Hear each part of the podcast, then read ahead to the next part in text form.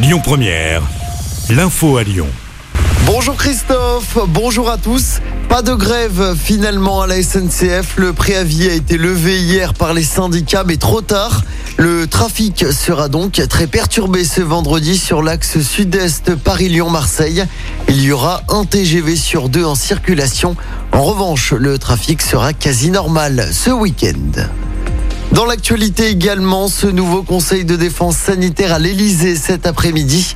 Le gouvernement devrait annoncer une accélération de la campagne vaccinale, le renforcement des contrôles aux frontières et la mise en place de recommandations pour les fêtes de fin d'année.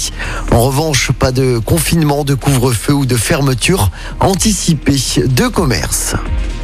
Le verdict attendu aujourd'hui aux assises du Rhône dans l'affaire du double infanticide à Limonest.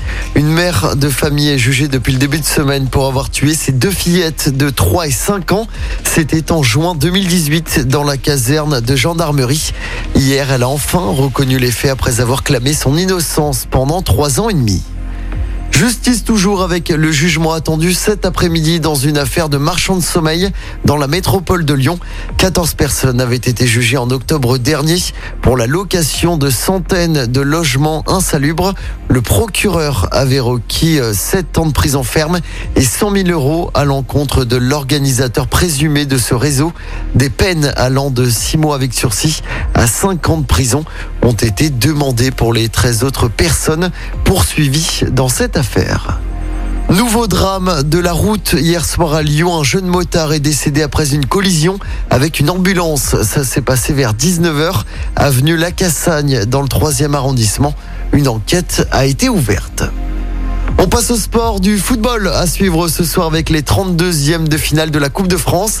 L'OL se déplace sur la pelouse du Paris FC Club de Ligue 2. L'OL veut retrouver la victoire après 4 matchs sans succès. Coup d'envoi du match à 21h.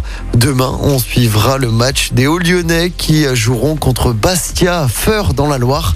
Ce sera à 13h45. Et puis dimanche après-midi, la Duchère affrontera l'AS Saint-Etienne pour un derby. Et toujours en sport, du basket également à suivre ce soir. L'Asvel est en Grèce pour y affronter l'Olympiakos en Euroleague. Coup d'envoi de ce match à 21h.